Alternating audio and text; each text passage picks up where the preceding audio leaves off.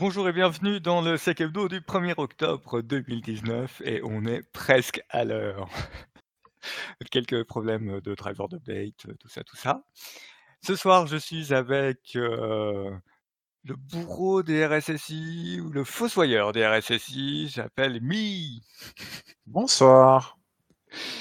Nous avons aussi euh, Snip qui est par ici. Bonsoir. Et Galadrim. Bonsoir. Et nous allons parler de WebSim Attack, euh, mais c'est pas la même chose que la dernière fois, de ransomware, de Firefox et de XSS, de la décision de justice de la Cour de justice de l'Union européenne sur le déréférencement, de checkmate, d'effacement de disque, d'une, euh, je vais pas l'annoncer tout de suite, euh, d'un autre sujet qui plaît beaucoup à Mi et, et d'un épisode 2 d'une vulnérabilité déjà annoncée plus tôt dans l'année. De d'un retour sur Office 365 et euh, ce qu'on avait couvert la semaine dernière sur l'Automated Incident Response. Euh, on garde une petite découverte euh, pour la semaine de la semaine à la fin. On parlera un peu aussi conférence à la fin. Mais surtout, nous sommes le 1er octobre. C'est le début du mois de la cybersécurité ou en français le quoi? Dièse cybermois, c'est ça? Tout à fait. Euh, on y reviendra euh, par la suite. On commence par euh, un truc un peu sympathique, Sim, euh, le retour. Ouais, tout à fait. Alors, ça a été Ah merde, on publié. a oublié de tout rire le comptoir. Attends, générique Ah.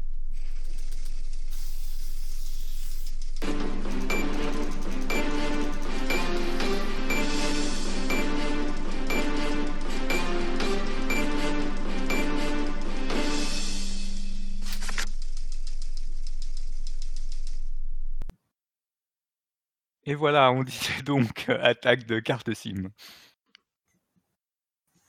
Oui. Du coup, euh, ça a été publié par la société qui s'appelle Junos Security. Donc, ils ont fait euh, un post le 21 septembre 2019, qui au début a été mal compris et interprété comme étant un détail sur la vulnérabilité SimJacker, mais en fait, pas du tout. Il y a deux différences. Donc, pour revenir sur SimJacker, c'est une vulnérabilité qui concerne le navigateur dans les cartes SIM SAT, S-T, et là, la vulnérabilité concerne notre navigateur dans les SIM qui s'appelle WIB. Euh, donc, c'est un autre navigateur et euh, c'est globalement la même chose que SimJacker en possibilité. Euh, donc, euh, vous pouvez euh, envoyer un SMS qui va pouvoir vous permettre, qui va être interprété directement comme un message qui doit aller à la SIM, qui va être envoyé à la SIM, qui va être interprété par la SIM et la SIM va vous renvoyer ce que vous lui demandez. C'est magnifique.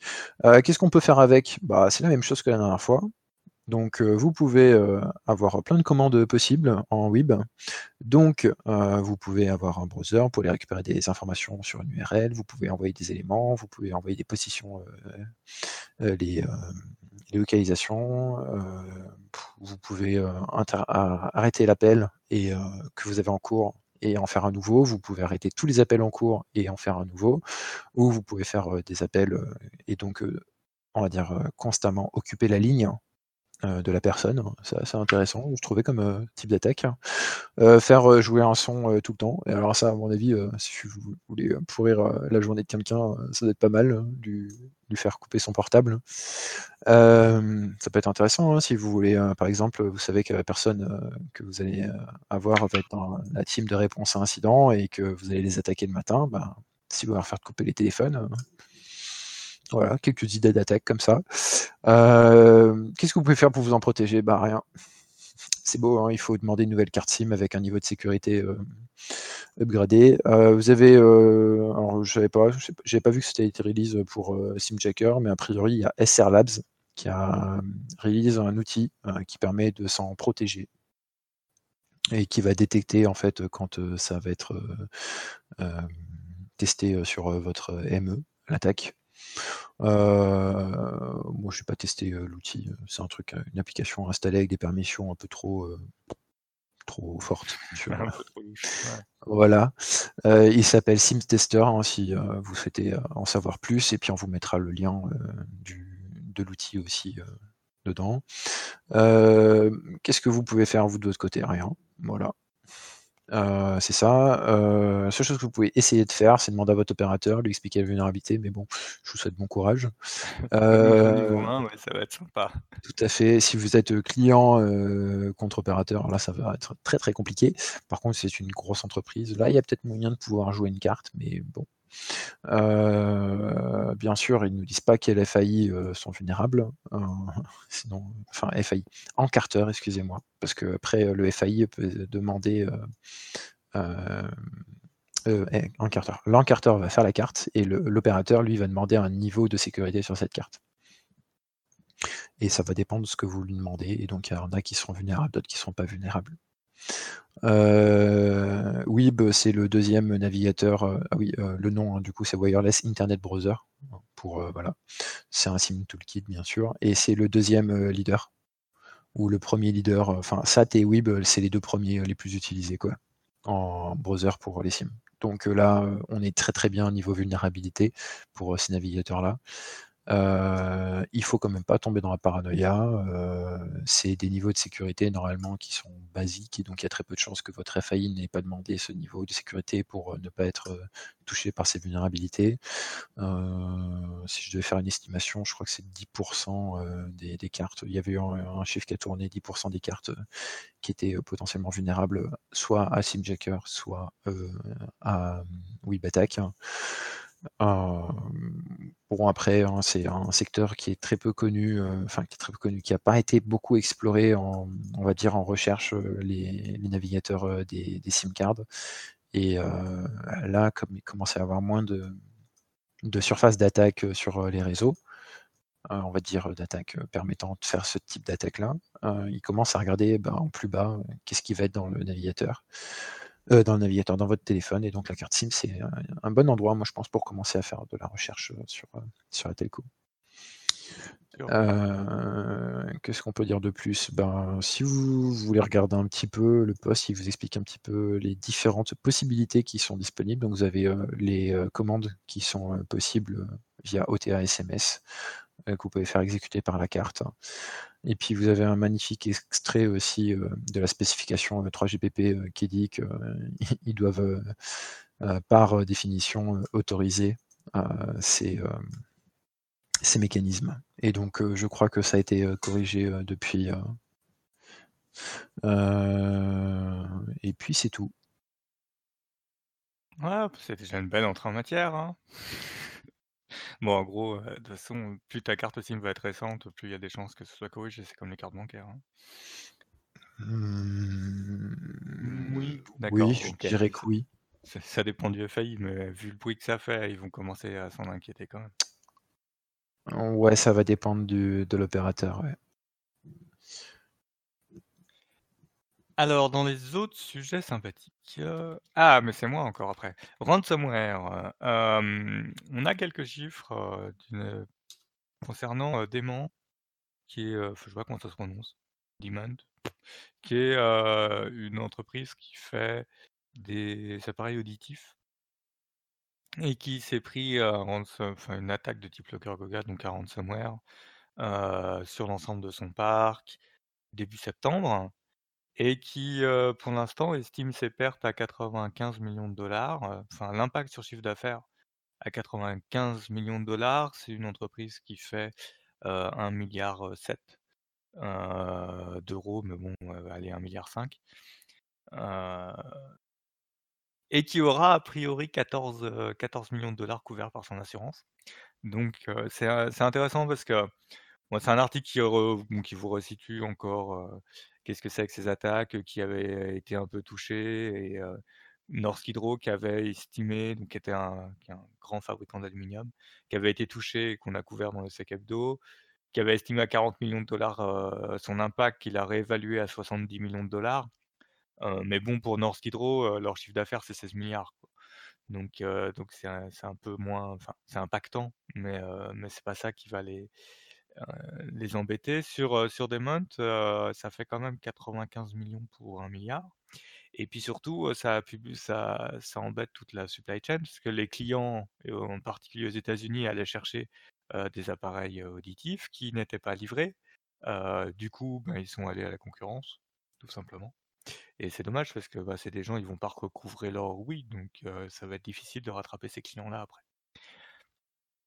Ça rappelle que le cœur Goga est toujours actif, qu'il est urgent de sécuriser, votre infrastructure, ses accès sur internet, l'Active Directory, mais je sais pas si on a un papier qui est sorti quand même qui détaille réellement les les TTP, donc les techniques tactiques protocoles qui sont liées à ce qu'on appelle le cœur Goga, quoi.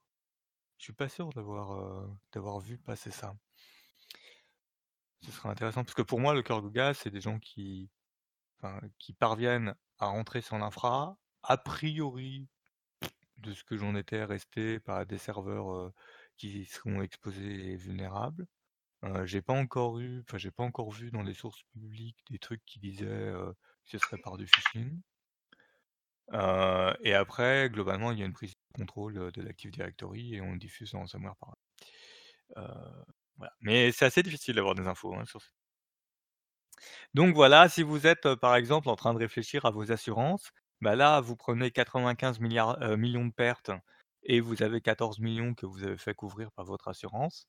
d'où l'importance de, vraiment, chiffrer votre risque d'assurance, à ce que ça peut vraiment vous coûter. et c'est compliqué, hein, d'estimer, combien ça va te coûter parce que tu vas estimer finalement un impact en disant: «En combien de temps je vais être capable de revenir en ligne?» et ce que dit aussi l'article, c'est qu'ils ont mis un peu de temps à revenir en ligne. Alors je suis pas d'accord avec une phrase de l'article qui dit que les gens qui sont pris le cœur Goga se sont, relevés assez vite. Ça dépend vachement des gens qui se sont pris le cœur Goga, hein. mais dans dans l'estimation pour les assurances, effectivement, il faut peut-être pas être trop, optimiste dans la capacité à restaurer l'activité qui rapporte l'essentiel du chiffre d'affaires, je pense que euh, l'article, il est très très gentil sur euh, l'incapacité de, récupération. Hein. Il y en a qui, même s'ils ont bouffé, et on va dire qui ont récupéré entre guillemets, euh, des dégâts comme ça, ça peut se faire ressentir sur plusieurs exercices comptables. Hein. Donc, ah oui, c'est sûr. Mmh. Donc voilà. La perte d'image, etc. Ouais, la perte d'image aussi, ouais. C'est sûr que quand tu te fais poutrer et que tu fais la une pendant deux semaines, ça calme. Après, on n'a toujours pas de relation entre les parties, tout ce qui est communiqué sur des sur des failles de sécu, de la disclosure, et cetera et finalement le chiffre d'affaires plus tard, hein. aujourd'hui statistiquement, c'est pas corrélé. On dit la perte d'image, c'est embêtant, mais on n'a pas vraiment de données statistiques qui confirment, l'impact, chiffre d'affaires. bon, faut voilà, faut faut pas oublier que les menaces sont toujours là, toujours, toujours efficaces et on va passer à un sujet, peut-être un peu plus léger, je sais pas, XSS Firefox? Ouais, bien sûr. Donc là, en fait, il s'agit, d'un article qui a été posté par un, un mec de chez Mozilla qui explique comment il a euh, chassé des, euh, UXSS dans Firefox. Alors, une UXSS, en gros, le principe, c'est dans votre navigateur, vous avez aussi une partie interface graphique qui est constituée de soit de HTML, soit de, trucs un peu spécialisés et qui des fois exécute du JavaScript aussi. Un exemple, c'est le debugger pour développeurs du navigateur qui en fait est écrit lui aussi avec du JavaScript, et du coup, euh, lui, il est dans un contexte un peu privilégié. C'est-à-dire qu'il a accès à plus de choses que le JavaScript qui s'exécute dans la page web. Et donc en fait, ce qu'il a fait, c'est qu'il est allé chercher un petit peu dans le vieux code de Firefox avec euh, des greps et puis ensuite avec un petit outil qui s'appelle ESLint qui permet de parser, euh, parser un petit peu du code. Et il est allé rechercher des endroits où on utilisait la propriété innerHTML, euh, donc qui est à dire en gros le, contenu d'une page ou ce genre de choses.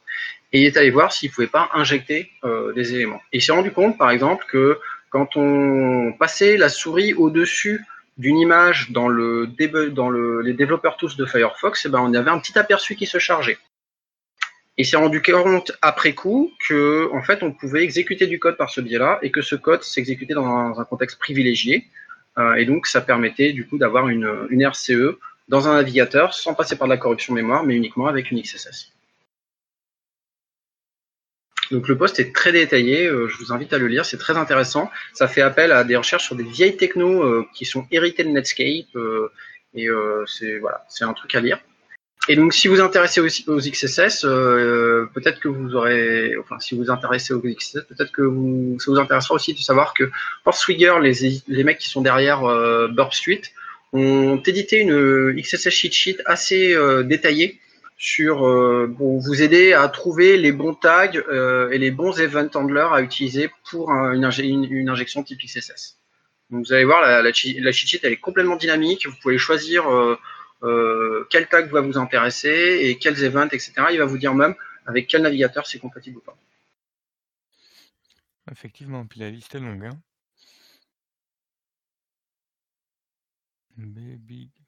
Hmm. Comme quoi, les, les navigateurs, c'est quand même euh, un fonctionnement où finalement peu de personnes se penchent sur euh, comment ça marche vraiment. Il y a très peu de documentation là-dessus. Le, dernier article que j'avais vu, euh, c'était un, bouquin ou un post de 2015. Euh, ça s'appelle How Browser Works. Et euh, depuis, j'ai pas vu grand-chose là-dessus. Il y a l'excellent Tangled Web de Michael Zaleski qui est sur le sujet aussi. Mais ouais, c'est vrai qu'il n'y a pas beaucoup de documentation là-dessus. Faut, faut mettre les mains dedans, quoi.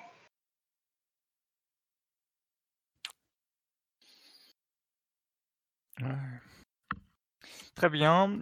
Donc, c'est pas la soirée des transitions, hein. Là, autant la semaine dernière, on s'en était bien sorti, mais alors là, ce soir, parce qu'on va parler, juridique, on va parler déréférencement. Heu, donc la semaine dernière, on a rapidement abordé un communiqué de la CNIL sur, le fait que, le déréférencement demandé à Google n'était pas forcément un déréférencement mondial.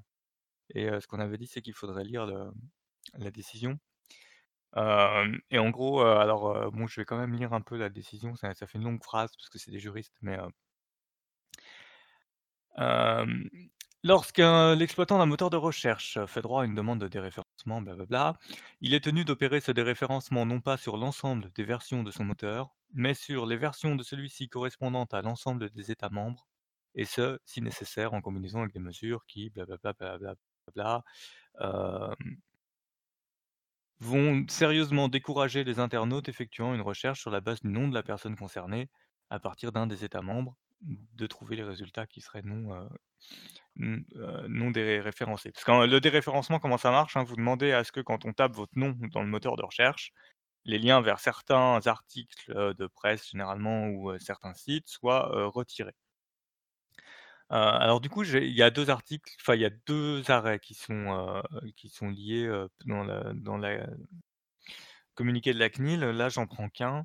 dans l'autre, il y a un truc qui est intéressant, c'est qu'ils ils expliquent globalement leur raisonnement sur le moteur de recherche qui n'est que là pour faciliter l'accès à des ressources qui de toute manière existent. et donc c'est plus facile de taper le moteur de recherche que de taper l'éditeur, du contenu et que la seule chose qu'on a à faire c'est un traitement particulier, on peut exiger des choses des moteurs de recherche, mais on ne peut pas non plus les rendre responsables de tout. là, ce que fait la cour est assez simple, c'est qu'ils appliquent, ce qui est écrit dans le règlement et le règlement européen, alors pour les puristes du droit, c'est des renvois préjudiciels. Donc le Conseil d'État a demandé à la Cour de justice de l'Union européenne comment interpréter non pas le, RGPD, mais l'ancienne directive de protection des données. Et la Cour répond en disant voilà ce qu'il faut comprendre de l'ancienne directive, mais en même temps, voilà ce qu'il faut comprendre du nouveau règlement. Comme ça, leur évite de répondre à la même question dans deux ans. et donc sur le règlement, parce que c'est ce qui nous intéresse, c'est le droit actuel, le règlement s'applique au traitement des données à caractère personnel relatives à des personnes concernées qui se trouvent sur le territoire de l'Union. Et donc, si on prend vraiment se trouve sur le territoire de l'Union, ça veut dire s'occupe, enfin, consulte les moteurs de recherche depuis le territoire de l'Union européenne. leur arrêt, par contre, il est complètement, enfin, comment dire? À la fin, ils finissent par dire que le moteur de recherche peut ne pas déréférencer globalement mais que les législations nationales qui font leur propre interprétation de la protection nécessaire des droits fondamentaux de la personne et donc de ce droit au déréférencement, peuvent estimer que ce sera insuffisant et donc exiger, un déréférencement global. Parce que le déréférencement doit être effectif, c'est quand même ce qui est marqué dans le règlement. Donc au final, on n'est pas vraiment avancé par cet arrêt. Ça dit, qu'effectivement le règlement, impose que ce soit depuis le territoire de l'Union européenne qu'on ne puisse pas accéder à ces données. Heu, qu'il faut décourager, heu, les utilisateurs et donc qu'il faudrait que, par exemple, si l'usage du VPN devient, très facile, ben, il faudrait pas que ça permette d'accéder depuis le territoire de l'Union européenne, à ces données. Qu'on peut pas imposer à un moteur de recherche de le faire globalement, mais que finalement, en fait, tout bien considéré, on pourrait peut-être l'imposer. Donc ça repart au Conseil d'État, qui va devoir estimer si les protections de type géoblocage mises en place par Google donc ce qu'avait fait Google, c'est qu'ils avaient dit: «Bon, bah, qu'à cela ne tienne, heu, nous, avant les gens ils pouvaient choisir entre google.com et Google de leur pays. Maintenant, quand ils vont sur google.com ou Google de leur pays, de toute manière, on leur sort sert le Google de leur pays» et heu, voilà. Ce qui nécessite de géolocaliser les IP, ce qui est absolument pas fiable, mais c'est encore autre chose. Hem Et ça fait une belle filter bubble au passage. C'est ça. Heu, du coup, ben, c'est quand même pas terrible. Heu, donc c'est un arrêt qui, pour moi, nous avance pas à grand chose il faudra attendre la décision du Conseil d'État pour voir ce qu'ils en déduisent. Mais ça fait beaucoup de bruit pour pas trop avancer le schmilblick. Voilà, comme ça, si on vous parle de trucs, vous pourrez dire, «Oui, effectivement, il y a un arrêt, mais en fait, heu, faudra attendre de voir ce qu'en font réellement les autorités nationales parce qu'a priori, c'est pas si simple que ça». Ouais, on n'est pas sorti du déréférencement, hein. Non. Mais en fait, ce qui est ce qui est difficile pour ceux qui pour ceux qui aiment le droit, c'est que, mmh, le droit au déréférencement, c'est pas un droit, fondamental, c'est un droit qui doit être mis en regard des autres droits, donc celui à l'information et cetera. Heu, Ouais. que dans la conception du règlement, il y a bien eu sur le territoire de l'Union européenne cette mise en équilibre avec la coordination des autorités, pour décider si finalement la requête de déréférencement, elle est légitime ou pas? Est-ce qu'on doit l'appliquer dans tous les pays de l'Union européenne ou pas? Heu et donc ça, ça a été, heu, organisé par le règlement. Par contre, la territorialité de la sanction, ça a pas été organisé. Donc heu, le fait que, heu, on demande un déréférencement global, c'est pas positionné par la loi comme étant équilibré ou pas par rapport aux autres droits fondamentaux et donc du coup, la cour dit: «Bah, qu'il y a de marqué dans la loi» parce qu'ils vont pas se risquer à interpréter ce que le législateur est censé interpréter. Donc en gros, le règlement est pas été écrit avec cette problématique-là en tête et ne répond pas à la problématique. Donc comme son boulot, c'est de dire le droit, ben, elle dit elle nous fait bien voir que le règlement pourrait être mieux écrit. Voilà, c'était le moment juridique. Si vous avez survécu, on va passer au moment, heu, checkmate. Snip, si tu es toujours parmi nous. Et que tu as un Oui. micro. Oui, alors checkmate heu, c'est sorti le 27, heu, le 27 septembre, dernier.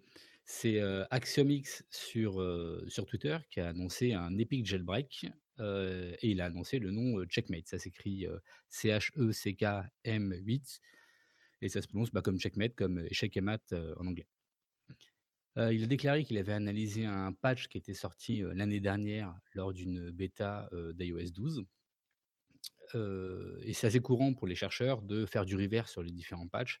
Ça permet de découvrir, bah, ce qui vient d'être corrigé et d'en déduire les failles. Dans ce cas-là, ça touche la la qu'Apple appelle la secure, la ROM sur les, devices, les, iPods, les, iPads. Oui, enfin iPod, iPad, iPhone, tous. En gros, le le boot ROM, c'est, le 1er code utile, qui est démarré sur, un de ces appareils. C'est en lecture seule, on peut peut pas le patcher, il y a pas de mise à jour, heu, il y a pas de mise à jour à distance. Pour patcher ça, il faut, il faut vraiment changer de matériel. Heu, donc c'est considéré un peu comme, bah, le saint graal à compromettre, ces, heu, sur ces appareils. Pour mémoire, il y avait pas eu d'exploit sur la boot ROM depuis l'iPhone 4, je pense, enfin d'exploit public. Après, il peut y en avoir d'autres, en tout cas, public et la dernière faille de ce type, c'était la faille, enfin, c'était l'outil, Limerain, qui avait été, qui était sorti par GeoHot en, en 2010. Donc ça remonte un peu à loin. donc revenons-en à Checkmate. Ça permet, entre autres de de dumper, la ROM, éventuellement, d'activer un mode qui permet d'utiliser du JTAG pour, pour faire des analyses, pour faire du debug du debug sur l'outil. Alors pour ça, par contre, il faut, acheter du matériel en plus. J'ai cru voir passer des j'ai cru voir passer des prix, c'est assez cher ce genre de matériel. Il faut compter, 6 7 800, 800 dollars pour, pour avoir du matériel efficace cette faille ne se ne se joue pas à distance. Il faut vraiment avoir un accès physique à l'appareil et avant de de pouvoir jailbreaker, il faut passer l'appareil en mode, en mode restauration. Donc c'est c'est pas vraiment tout le monde qui est en qui qui est faillible, enfin qui est, qui est en défaut, mais ça peut être risqué si, si vous passez à une douane, si vous laissez votre téléphone dans un hôtel ou ce genre, ce genre de choses. l'outil qui a été diffusé par Axiom et ne fonctionne que sur, sur Mac ou sur, ou sur Linux et ne fonctionne pas dans une, dans une machine virtuelle. Alors attention, Checkmate, c'est pas un, un, jailbreak complet comme, comme on peut connaître avec une installation de Cydia qui permet d'installer des outils ou autres, mais ça permet vraiment aux auteurs de solutions de jailbreak de faciliter, faciliter leur travail. D'ailleurs, il y a Point One qui développe le jailbreak Uncover, qui, s'intéresse déjà, s'intéresse déjà à cette faille et souhaite carrément fournir des, des firmware modifiés, donc le IPSW, qui contiendrait directement Cydia.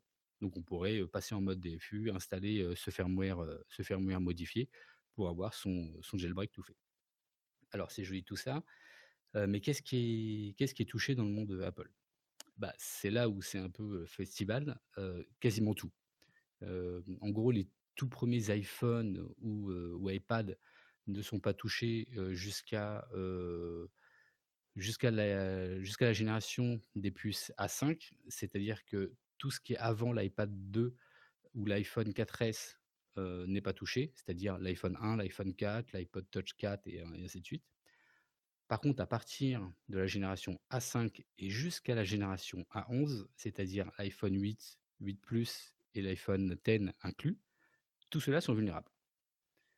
Ça passe par tous les iPhones, par tous les, euh, iPod Touch, tous les iPads.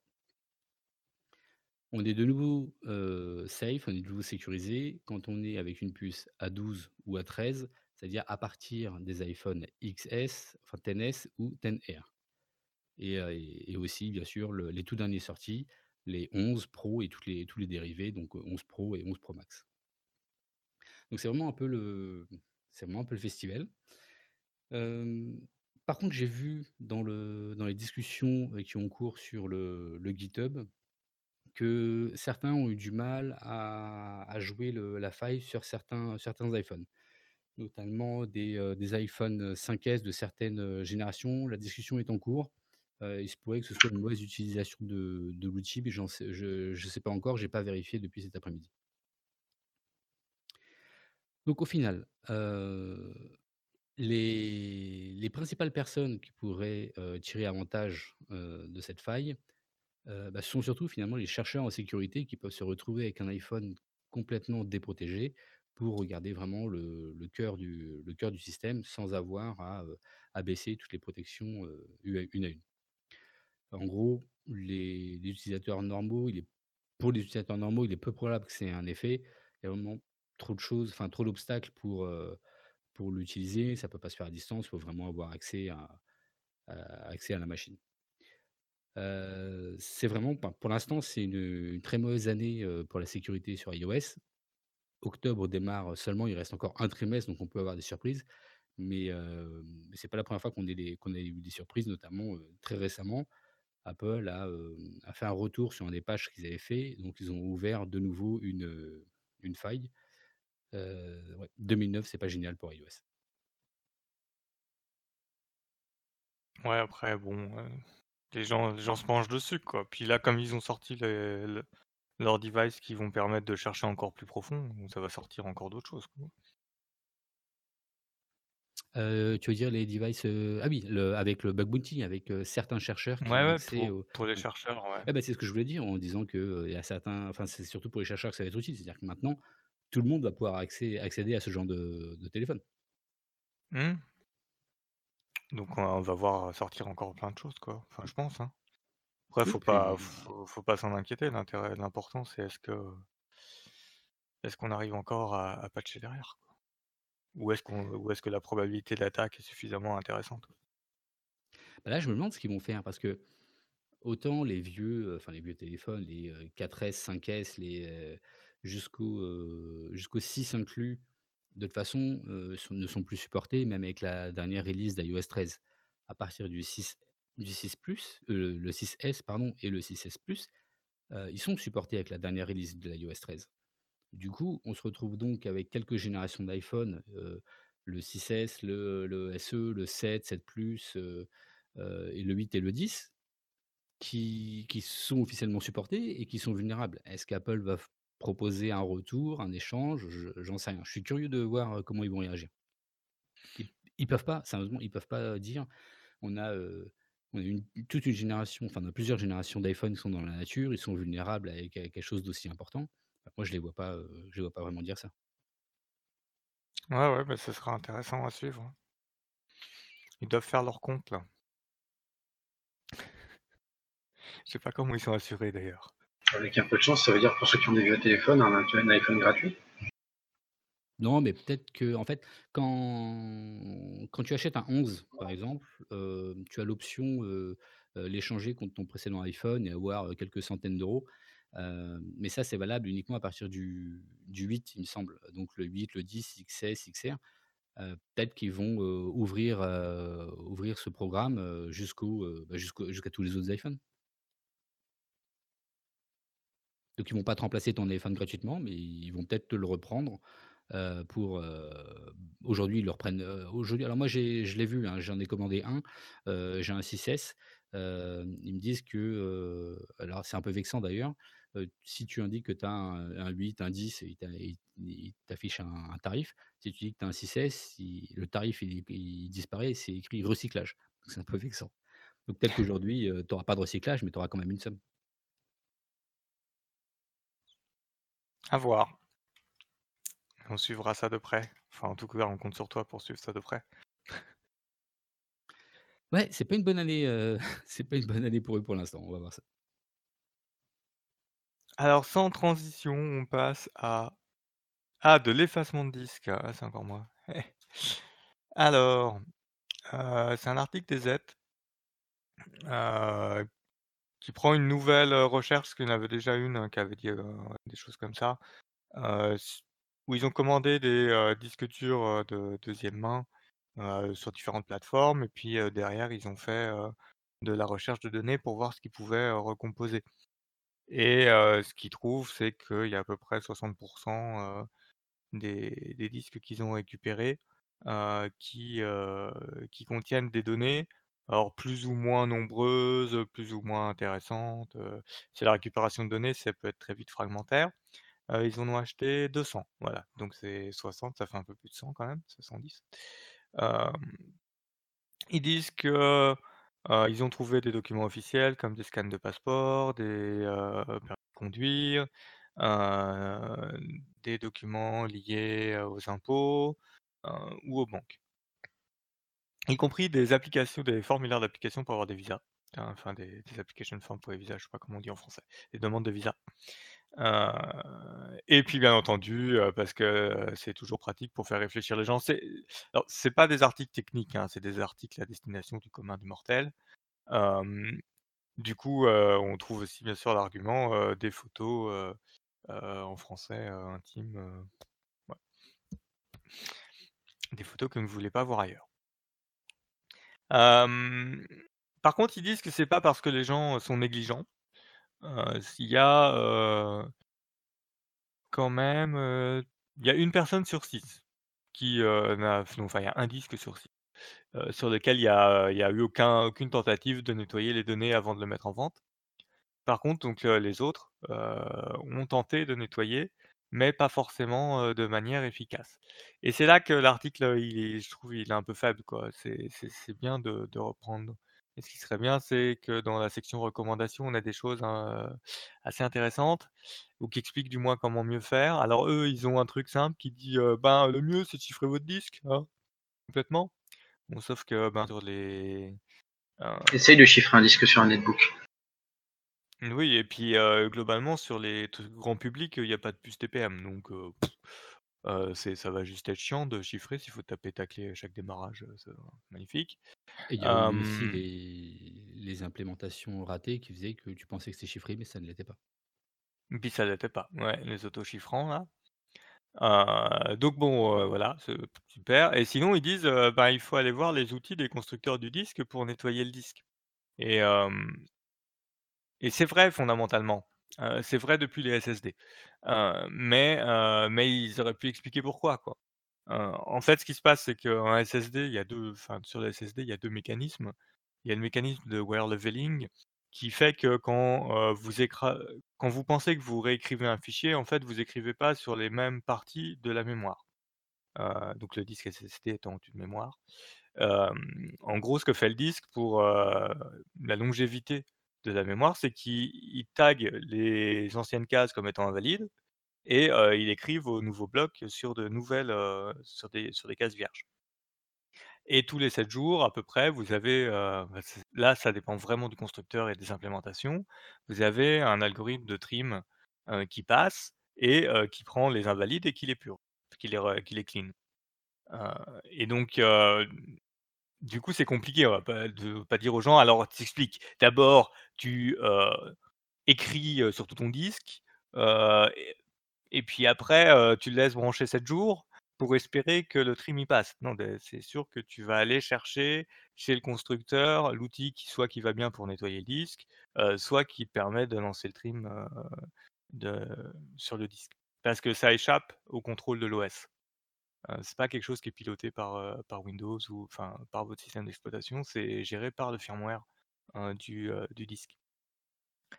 Donc voilà et donc le les trucs qui se contentent, d'écraser des clusters, une fois parce que ça suffit, hein, pour de la pour la mémoire, pour la mémoire flash, bah, c'est pareil, qu'est-ce qui te garantit qu'en fait, tu es en train d'écraser le bon cluster sur ton SSD? Vu que de toute manière, c'est le SSD qui décide ce qu'il est en train d'écrire. Heu, voilà, donc sur le SSD, c'est vrai que c'est une problématique de comment on nettoie ça comme il faut, en particulier si vous voulez le revendre et qu'au final, ben, vous avez intérêt à trouver chez le constructeur un truc qui fait ça bien, comme ça vous êtes à peu près sûr que ça nettoie correctement votre disque. Voilà. Après je pense que globalement, si tu fais un DD et que tu écris sur toute la surface du disque donc tu remplis ton disque, le disque a plus trop d'autres choix que d'utiliser à peu près toutes les toutes les sections, même s'il en garde en réserve pour les secteurs défectueux, théoriquement, il ne faudrait pas taper dedans. Mais ça encore, ça dépend de l'implémentation qui est pas, documentée et donc on ne sait pas comment ça marche. Donc voilà, pas si simple. Si vous revendez vos disques, ré ben, prenez quelques précautions. Après ce moment, technologie, on on va revenir à à un sujet Urgent Eleven. Alors, juste, je me permets un truc Ouais. sur les, SSD. J'ai fait, bah, j'ai fait effacer, près de 800, heu, 800 SSD, cette année. Il y a eu plusieurs méthodes qu'on a utilisées et une est que, ben, quelqu'un vient avec, une appliance et il utilise, son appliance avec chacun des SSD pour, les effacer et à la fin, il nous sort un certificat. Il faut savoir que, par exemple, nous, on a eu la surprise, c'est que, ces appliances-là sont tellement, tellement efficaces, enfin, elles écrivent tellement à tout va que 80 des SSD sont sont morts et ne sont et n'ont jamais redémarré, après le test. Bah, au moins comme ça, tu le veux pas perdre de données. Hein. Tout à fait. Ah oui, c'est parfait. moi, ça me fend le cœur de péter autant de données, enfin, autant d'espace à à chaque fois, mais au moins c'est très, efficace. De toute façon, il y a qu'un truc, hein, c'est soit dans le ciment, soit à la broyeuse. Ça, ça marche. C'est pas mal la termite aussi. Ah ouais, la termite, c'est vrai. Euh, c'était, euh, on en avait parlé dans un ancien Sec Hebdo, je crois que c'était Morgan qui en avait parlé. Il y avait un talk à Secti euh, qui montrait comment défoncer les disques de plusieurs manières. Un, un super talk. Ouais, Ah, J'essaierai de vous retrouver la, la référence parce que c'est trop bien. Ouais. Mais surtout, ça marchait pas. La conclusion, c'était qu'au final, le disque restait lisible À Hein? part là où tu avais fait un trou.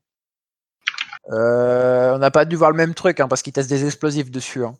Ouais, ouais. Et même quand il te le fait exploser, donc il a deux trucs. C'était c'était un, un talk où il fallait qu'il fasse exploser sans exploser toute la baie. Euh, donc ça, c'est clair, il arrivait à rien. Après, il le fait exploser en plein air. Et même en plein air, il retrouve des parties des plateaux des disques. Et ils arrivent à lire ce qu'il y a dessus.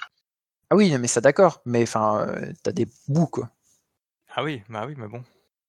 Oui, bah, Après, euh, faut que tu aies un mec qui s'amuse à récupérer tes bouts. Mais de toute façon, la broyeuse, c'est le mieux. Voilà, je dis, hein, le plaisir d'entendre les, les petits bruits de disques, c'est ça- le disque qui crie. c'est ça. alors sur, les disques rotatifs, euh, pas, les, pas les SSD, mais sur les disques rotatifs, ce qui est le plus efficace, c'est la, c'est la chaleur. C'est de faire monter les disques jusqu'à la température de Curie, euh, qui est en fait Mmh. la température à partir de laquelle, euh, de manière moléculaire, tout ce qui est magnétique est complètement perturbé. Et quand la température redescend, bah, tout ce qui est magnétique se fiche dans l'état actuel, donc de manière complètement, complètement aléatoire. Je sais qu'on a fait appel à des sociétés pour essayer de récupérer des, données, et les seuls qu'ils n'ont jamais réussi à récupérer quoi que ce soit, ce sont les, les disques qui ont, qui ont subi un pardon, qui ont subi un incendie et dont, euh, quand on regarde le plateau, on voit euh, qu'on a dépassé cette température, le, le disque change de, change de couleur. D'accord. Bon, pour la planète, on va éviter de mettre le feu au data center. Ne faites pas ça chez vous. Non, non. Est mise. Ah, c'est parti. Saison 1, épisode 2. Depuis temps que j'attends. Alors, euh, nous allons vous reparler d'Urgent Eleven. Donc, on vous en a parlé au mois de juillet, si je dis pas de bêtises, ou Sec Hebdo d'août, un des deux. Euh, Urgent Eleven, c'est quoi? Donc, euh, petit rappel, Urgent Eleven, c'est 11 vulnérabilités, donc 11 CVE différentes qui ont été sorties sur le RTOS, donc Real Time Operating System, qui a été VxWorks. Et donc, plein de gens se sont réjouis en disant que ah, ils n'avaient pas VxWorks, du coup, ils n'avaient pas de problème, j'ai un autre RTOS, pas de problème et tout. Eh ben, Qu'est-ce qu'on apprend aujourd'hui Qu'il y a d'autres RTOS qui sont concernés? Et donc, bien sûr, dans les vulnérabilités qui sont portées sur ce RTOS, sur ces autres RTOS, on a la RCE, la fameuse RCE. Donc, euh, qu'est-ce qu'on a euh, de nouveau? Euh, On a deux nouvelles sociétés qui ont publié des services euh, advisory, donc Space Labs donc pour du healthcare et Bacon, Dickinson du healthcare aussi, si je ne dis pas de bêtises. On a le NVD qui a mis à jour ses CVE, et puis on a un nouveau poste sur Armis qui vous explique les nouveaux qui sont impactés. Euh, donc, pour faire euh, simple, les nouveaux RTOS qui sont impactés, alors ça dépend certaines versions, il y a quelques petites particularités, mais moi je vous donne euh, globalement, si vous avez un de ces RTOS là, je vous conseille de regarder l'advisory. Donc chez ENEA, euh, il y a le RTOS OSE, chez Green Hills, il y a le RTOS Integrity, chez Microsoft, il y a ThreadX, chez Mentor Nucleus, euh, chez Mentor, il y a Nucleus, du coup, RTOS. Chez euh, Tron Forum, il y a iTron. Et il y a un autre RTOS, je n'ai pas trouvé son fournisseur, c'est. Si vous avez un de ces RTOS, je vous conseille de regarder la advisory et de tester, du coup, parce que Armis, avec leur release, cette fois-ci, ils ont mis à disposition un tool qui va vous permettre, grâce à un scan, mais aussi à une réponse et d'autres vé- d'autres vérifications qui ne sont pas documentées publiquement, que vous pouvez trouver dans le, Python et qui vous regarderez un petit peu. Il y a quatre checks qui sont faits et c'est un petit peu plus précis a priori, enfin c'est ce qui, ce qui est vanté en tout cas, que le tool de Clarity ou Clarity, je ne sais plus le nom de la boîte qui en avait sorti un aussi. Euh, Qu'est-ce qu'il y a de plus? Ben, euh, Il y a eu euh, le CERT euh, US, donc, qui a fait un nouvel advisory. Euh, donc c'est l'ICSA 19-274-01, vous l'aurez en source. Et vous avez aussi euh, le CERT US, mais version médicale, qui a fait un advisory spécifique, le 19-274-01. Sauf que au lieu de que ce soit le ICSA, ils avaient un M au milieu, ICSMA. Euh, et en plus, euh, la FDA, euh, donc la Food and Drug Administration, donc l'agence qui, on va dire, surveille tout ce qui est médical, s'est fendue d'un communiqué sur les vulnérabilités alors qu'elle avait rien dit au mois de juillet. Là, elle a un magnifique communiqué. globalement, ils doivent prévenir les patients, ceux qui ont qui vendent les appareils qui sont vulnérables. Ils doivent essayer de proposer des mises à jour, etc. moi, je vais juste revenir sur un point que j'ai bien aimé.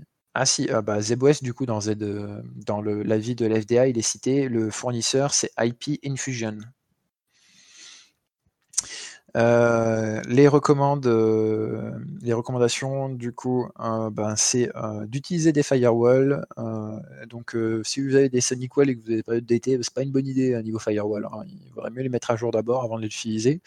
des VPN et d'autres technologies qui permettent de réduire l'exposition à Urgent 11 et monitorer votre, enfin surveiller votre trafic réseau et vos logs pour des traces de Urgent 11. Bon, ça, je veux bien voir comment vous faites, hein.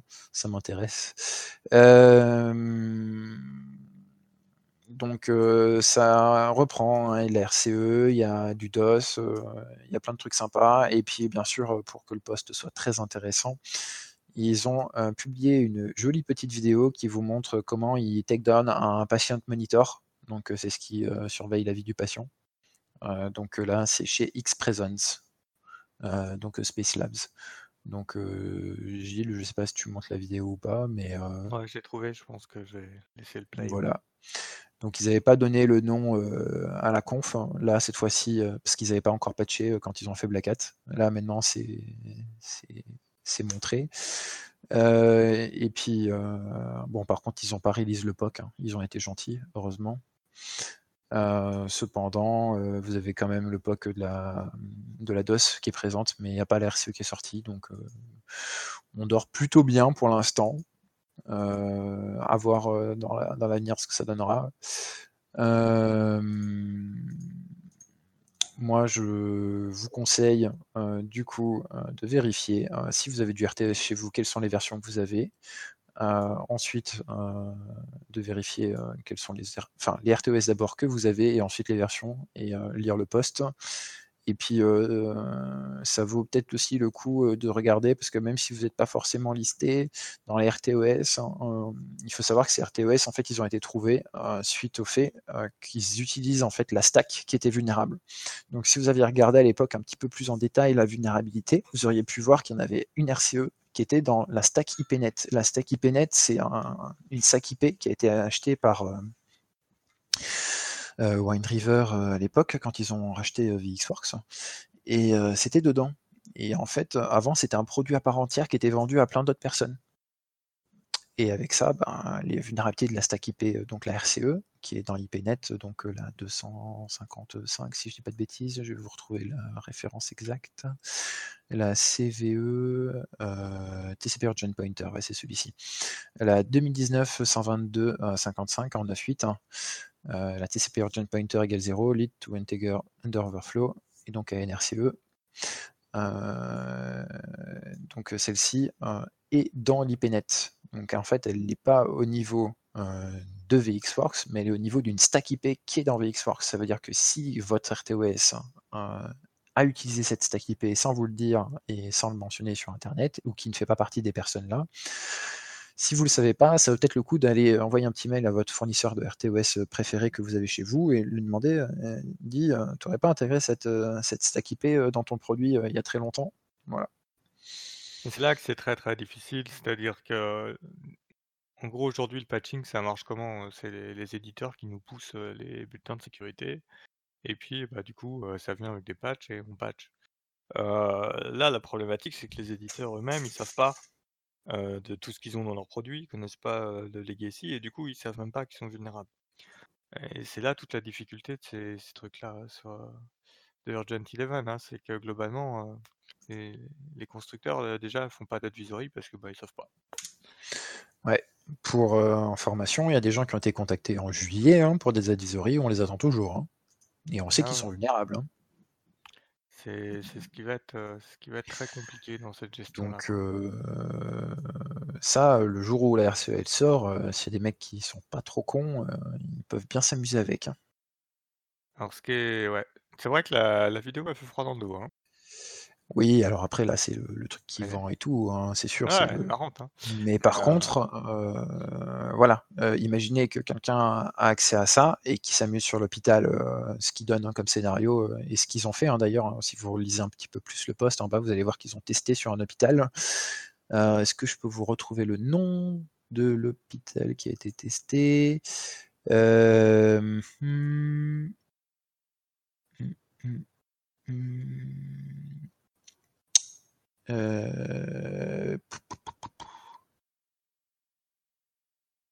Ouais, bon. Mmh, il y avait, enfin, ils ont testé ça sur un tout un hôpital et heu, ils ont pas été détectés, hein, bien sûr. Heu et puis, bah, c'est pas mal, quoi. Il y a des pompes à perf, qui sont concernées, qui utilisent, l'OS, enfin le RTOS OSE de chez ENA. C'est ça, c'est, heu, Becton and Dickinson Infusion Pump. Heu et donc ouais, ils ont testé sur tout un hôpital, tous ces trucs-là et ils ont pu take down, heu, tout le tout l'hôpital, dessus, quoi. Donc pas mal, hein, comme, comme test. Ouais. Donc bien sûr, hein, comme on sait que les hôpitaux, ils ont tendance à payer, parce qu'ils peuvent pas faire autrement quand ils sont bloqués là-dessus, ben alors, hôpitaux américains, en France, on n'a pas d'argent. En France, même quand ils sont qu'ils sont bloqués, il y a pas de sous. Ah, je rigole. Mais heu, ouais, heu, moi ça me c'est pas la RCE que tu vois, que j'ai envie de voir, heu, sortir, heu, dans la nature. Vraiment pas Ah du bah, tout. c'est sûr, hein, ça c'est sûr. Donc heu, donc voilà, ça va être sympathique encore, hein, donc faut vraiment faire le tour de ces OS et enfin de ces OS embarqués, hein, parce que Donc et voilà, après pour, espérer que les éditeurs fassent leur boulot de chercher, est-ce qu'ils sont concernés ou pas? Et oui, mais c'est compliqué parce que, hem, alors oui et non. Heu, je pense que les éditeurs, ils devraient faire de la veille sur leur secteur. Ça, c'est mon avis personnel, hein. Ils devraient faire de la veille sur leur secteur et quand il y a une vulnérabilité sur de l'IoT comme ça qui sort sur des RTOS, bah, si un fournisseur de RTOS, tu vas te mettre en relation avec le cabinet de recherche et tu vas leur dire: «Et nous, on est affectés, heu, ça serait bien de savoir, si oui ou non, quoi». Heu, après bon, heu, si c'est payant ou pas, ça j'en sais rien, mais bon, heu, s'il y a une grosse vulne, tu devrais peut-être être content de payer quand même pour savoir si oui ou non tu es affecté. Après attendre, bon, c'est c'est des postures, hein, on n'est pas au marketing ici, donc Mais pas, c'est mais c'est c'est là où l'advisory de la FDA va être très efficace. Ah bah oui, mais de toute façon quand la FDA, heu, parle là, c'est en général, heu, ils vont vite bouger leurs fesses, hein, parce que ça veut dire que tous les fournisseurs, sont quand même à 2 doigts d'être interdits de marché et donc ils vont s'emparer du sujet. Donc je pense que c'est pour ça qu'il est assez violent d'ailleurs l'avis de la FDA. C'est vraiment, bah, parce qu'on sait que ça commence comme ça, OK, en plus je crois ils disent de déconnecter, hein. Ils prennent pas de voilà. Hem on sait que derrière, ça veut dire que la mise sur le marché de nouveaux produits heu, voire les les accréditations qui expirent, hein, les accréditations de systèmes de santé expirent, bah, tu risques de, te faire éjecter du marché américain. Heu et heu, quand tu te fais éjecter du marché américain, tu te fais éjecter aussi de certains, marchés, de pays, d'Europe, en tout cas la Suisse, Autre, ouais. c'est, Ah, le tu as un vieil effet domino parce que les autres, agences veulent pas prendre de risques. Tout à Mmh. fait.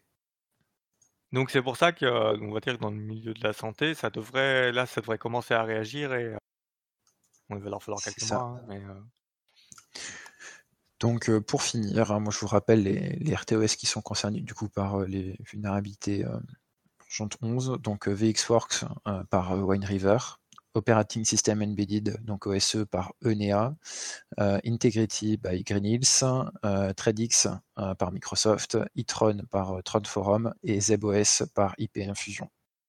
Si vous avez ces noms, je vous conseille de lire l'advisory. OK. Heu, après c'est Remois, non?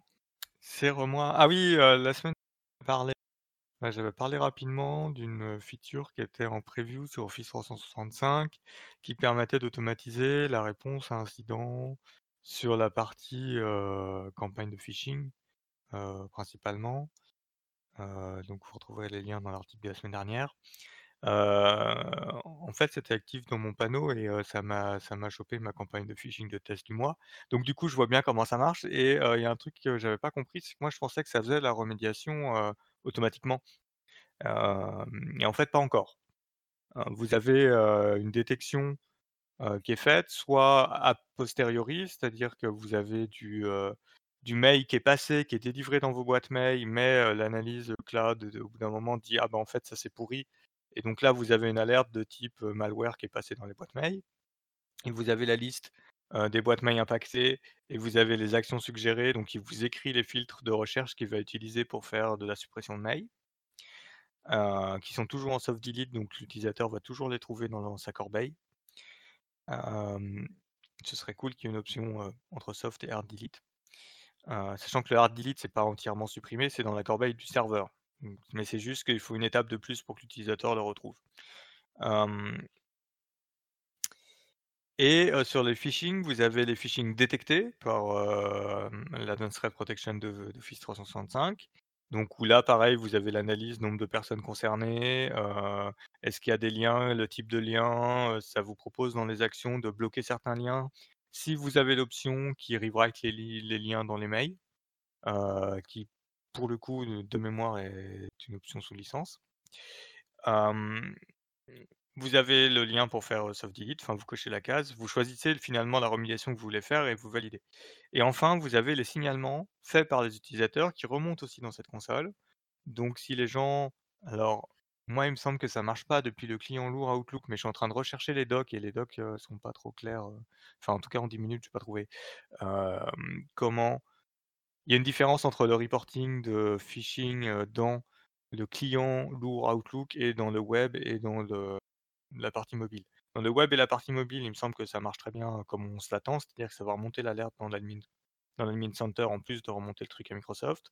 Et dans le client lourd, ça, j'ai pas trop compris comment ça marche, mais ça n'a pas l'air de faire ça du tout.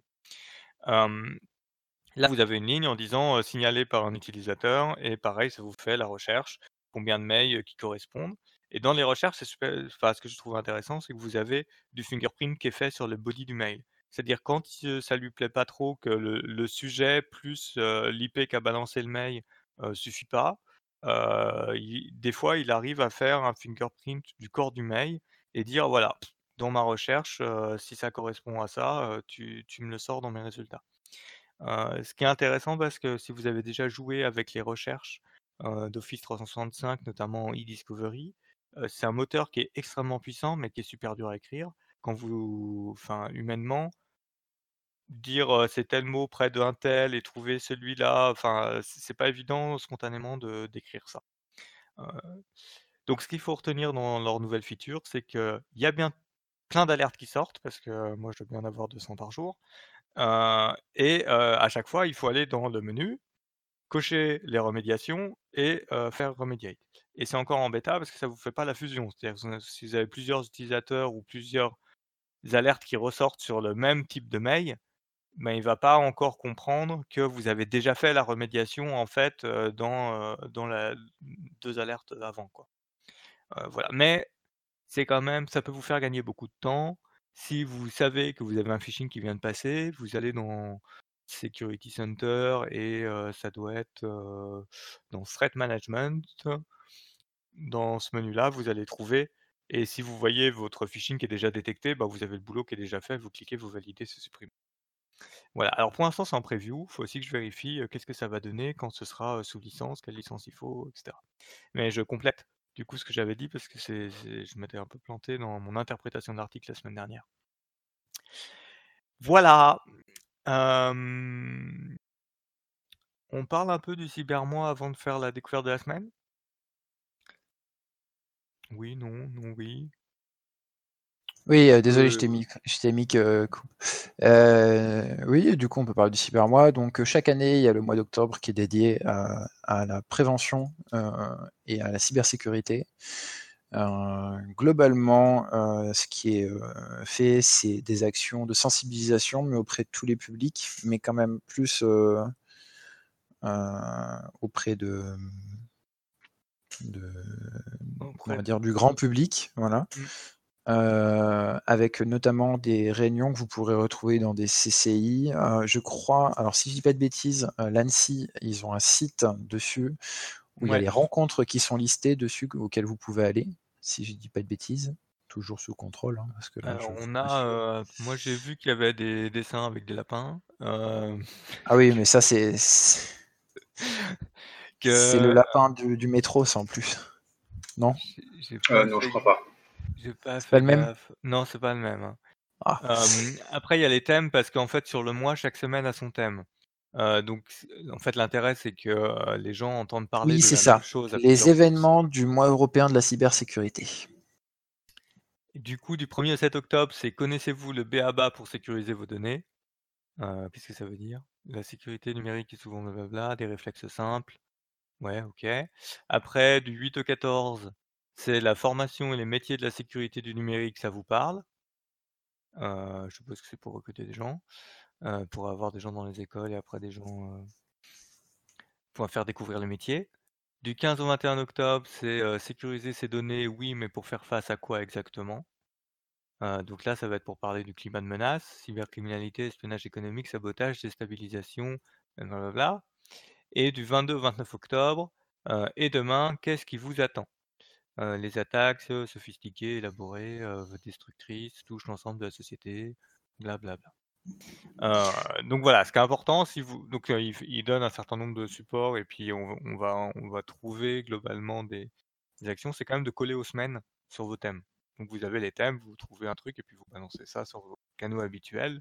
Le but étant que les gens le trouvent, dans l'entreprise, dans l'entreprise du conjoint, sur la route, à l'école, heu, partout. Bref En fait, on essaie d'essaimer un la la bonne nouvelle. Voilà. On essaime la bonne nouvelle. C'est l'évangile selon la cybersec, on va dire ça comme ça. Et le hashtag, heu, du coup, c'est quoi le hashtag? Cybermois. Je vais jamais retenir ça, Donc heu, cyber et mois, heu, le mois M-O-I-S. On mettra, ça dans le le hashtag, de l'épisode de la semaine. Voilà. Donc le calendrier des événements, heu, 2019 qui est disponible. Donc vous avez des rendez-vous, qui sont, heu, tout publics. Il y en a où il faut s'inscrire, il y en a c'est uniquement professionnel, des tables rondes, des permanences, des colloques, des conférences, heu, des ateliers, heu, des, job dating aussi, j'avais pas vu. Plutôt pas mal, et vraiment de partout, en France, hein, il y a pas qu'à Paris, donc n'hésitez pas à regarder. Mouais. Relayons, relayons, ça peut que faire du bien. Prêchons la bonne nouvelle. Et Galadrim, tu nous avais, trouvé une découverte de la semaine. Ouais, je suis tombé dessus il y a quelques heures et je trouvais ça super sympathique. Donc ça s'appelle Reversing Hero. En gros, c'est des petits challenges dans un binaire tout tout bien packagé, codé avec amour en assembleur, avec 15 niveaux de difficulté graduelle à résoudre. Voilà, ça s'appelle reversinghero.com et pour ceux qui se mettent au reverse ou qui le pratiquent un petit peu et qui veulent euh, bah, des challenges adaptés à leur niveau, je pense que ça peut valoir le coup d'aller jeter un œil. Ouais, ça a l'air pas mal ça. Je connais quelqu'un à qui j'ai envoyé ça. Et enfin, heu, conférence. Alors, heu, nous serons présents, en tout cas, heu, normalement Justin, Louis et moi-même, aux assises, dans les couloirs, ou à certaines confs, et puis le soir, comme tous les ans. Donc voilà, pour l'instant, j'en dis pas plus parce qu'on a enfin, j'ai encore pas saisi mon agenda de des assises, mais si vous passez, prévenez-nous sur, le Discord et qu'on se retrouve quoi, puis qu'on boive une bière, hein. Après, qu'est-ce qu'on a comme, dans les news des conférences? Il y a il y a des Alors, ouais, il y a le 15 novembre, il y a la GREHAC, si je dis pas de bêtises, que j'avais noté moi quelque part. Je cherche mon mon lien de conférence que j'avais gardé. Heu, je crois que c'est ça, le 15 et du coup les 2019, CTF, ils ouvrent, publié. les CTF, ils ouvrent bientôt, je crois, du coup. Hem, ensuite, il y a, le CTF, de qualification pour, heu, qui commence mercredi prochain, si je dis pas de bêtises. Heu, et qui sera, heu, fin novembre, SIGSEV. Heu, les assises, et puis il y a plein de conférences que vous pouvez faire grâce au Cybermois. Pour lequel faut qu'on mette le lien. Ouais. Ah, tu l'as pas mis, dans live? Attends, je le rajoute. Hop. Je l'ai moi. L'édition 2019, heu, je l'ai chopé. Hop là. Et voilà. Ça, c'est le Ah oui, post. en fait, ce que j'ai raconté tout à l'heure sur les thématiques, c'était l'année dernière, en fait. Tout à fait. Mais Personne j'ai m'a pas, arrêté, j'ai- quoi. j'ai- j'ai- j'ai pas osé. Mais, T'étais mais tellement bien personne m'a parti. arrêté, quoi. Mais, mais, mais, mais dites-moi, on désinforme les gens maintenant au comptoir. Et ben voilà, c'est du propre. hein. C'est pas bien. Après, euh, c'est, c'est, En c'est- même temps, c'est- c'est des nouvelles de comptoir. Hein. ouais, ouais. voilà. Non, mais bon, Après, voilà, euh, c'est mis, il a mis l'ancien, l'ancien mois à un moment, et puis euh, du coup, moi j'ai cliqué c'est dessus. pas moi qui l'ai mis. Ah, Ah non, mais une attends. intrusion. Quelqu'un s'est Voilà. introduit dans notre liste. Euh, et, du- et du coup, euh, les thèmes, c'était, c'était à peu près ça ou pas du tout? Ou ils n'ont pas donné cette année? Là, je les ai pas, je crois. Bon, on essaiera de vous retrouver ça et on remettra ça sur les De toute notes façon, on a un mois pour vous en parler. Normalement, il y a encore trois sec hebdo, donc euh, Ça marche. Et bien sur ce, je pense qu'on a fait le tour et qu'on peut fermer le comptoir. eh ben, Bonne soirée. bonsoir. Bonsoir à tous.